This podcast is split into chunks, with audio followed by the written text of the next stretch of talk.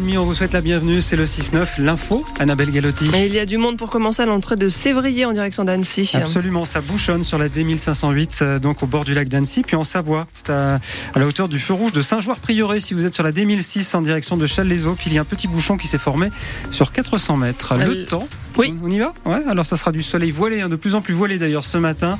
Pas mal de nuages et même des averses attendues cet après-midi. 7 à 9 degrés pour les maximales en pleine. La population de la Maurienne grossit de semaine en semaine. Oui, ce sont les salariés du chantier Lyon-Turin qui arrivent en masse et ça sera comme ça toute l'année jusqu'en 2025. 3000 salariés s'activeront alors pour la construction du tunnel, essentiellement au niveau du percement de la montagne à Saint-Martin-de-la-Porte. Le dossier de France Bleu ce matin concerne l'hébergement de ces salariés. Appartements, maisons à louer ou à vendre en Maurienne, les biens partent très rapidement en ce moment. L'État chapeaute un dispositif baptisé Démarche Grand Chantier pour aider les ouvriers à trouver quelque chose et les particuliers pour rénover leur appartement, par exemple. L'objectif à terme pour les entreprises, notamment, c'est de proposer des solutions clés en main pour les salariés, Mélanie Tournadre. Oui, et pour ça, le groupement d'entreprises Vinci Construction et les Italiens de WeBuild travaillent en collaboration avec un bailleur social en ce moment. Hélène Romé est chargée des relations publiques. Il y a déjà des gens qui sont logés euh, par l'OPAC. On va dire qu'ils interviennent plutôt à titre individuel. On travaille avec la démarche Grand Chantier qui a été mise en place et qui a mis nos collaborateurs en relation avec l'OPAC.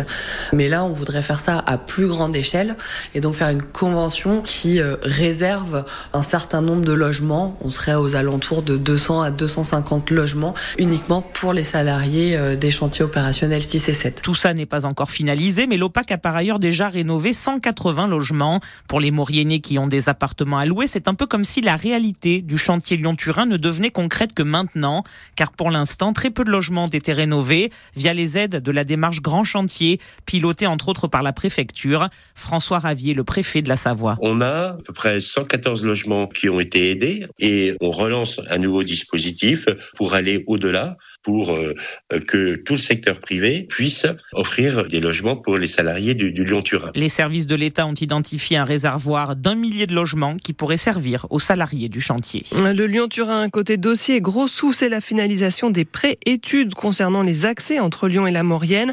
La France doit indiquer à l'Europe comment elle les finance d'ici la fin du mois. Ce n'est pas bouclé. On parle de 220 millions d'euros.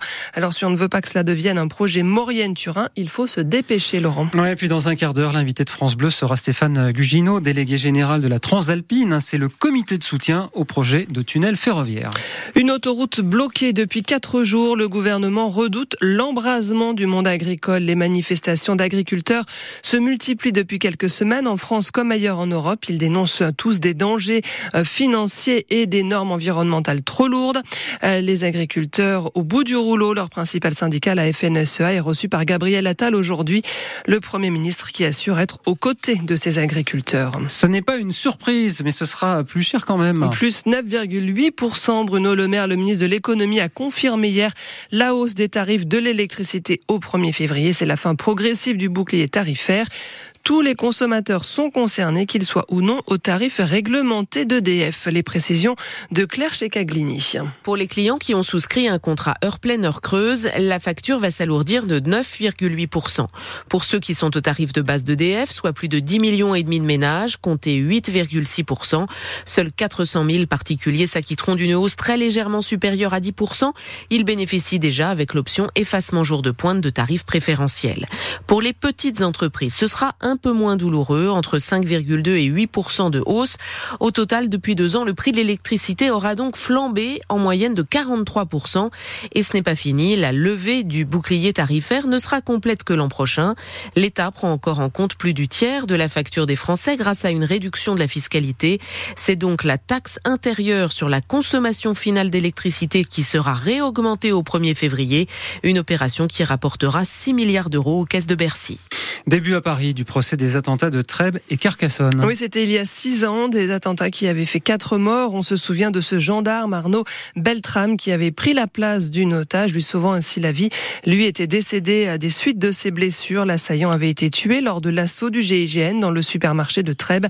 C'est donc le procès des proches de l'auteur, sept personnes qui sont jugées à Paris. On continuera l'accueil inconditionnel de toutes les personnes. C'est le cri de colère des manifestants contre la loi immigration. Près de 160 marches ont été organisées dans l'Hexagone hier, alors que le Conseil constitutionnel doit rendre sa décision sur la conformité de cette loi immigration dans quelques jours. À Chambéry, Albertville, Annecy, des centaines de personnes ont privilégié cette mobilisation plutôt qu'un week-end en famille ou au ski. Écoutez Brigitte rencontrée dans la manifestation chambérienne. Il y a de la discrimination, il y a de l'avantage euh, aux Français, il y a la baisse des droits et, tout azimut. Tu veux dire, on vise à la fois les étudiants, on vise euh, le rapprochement familial. Enfin, on, fait croire euh, qu'on va être envahi et que les, les immigrés viennent là parce que c'est mieux en France. Et du coup, on passe à côté d'un accueil décent de toute la misère, quoi. Enfin, des, des gens qui sont là parce qu'ils peuvent plus rester chez eux. D'ailleurs, on voit bien comment le Medef, il est, il s'arc-boute sur. Mais si, laissez-les rentrer parce que moi j'ai pas assez de travailleurs et donc euh, faites venir les immigrés, notamment en Savoie. Enfin, c'est un pays où euh, on a toujours accueilli. Euh, les Savoyards ont été accueillis aussi quand c'était la misère en Savoie. Et donc voilà, c'est une question de réciprocité, d'humanité, on va dire. Réaffirmer la solidarité avec les étrangers, le message de Brigitte Chambérienne.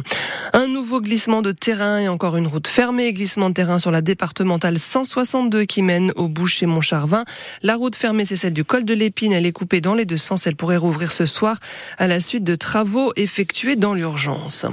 Le camp d'Ar, l'épreuve de Coupe du Monde de ski va pouvoir se tenir à Chamonix. Le snow control de la Fédération internationale de ski a validé hier l'étape prévue du 2 au 4 février prochain. Et puis à Chamonix cet hiver, on célèbre les 100 ans des JO de 1924.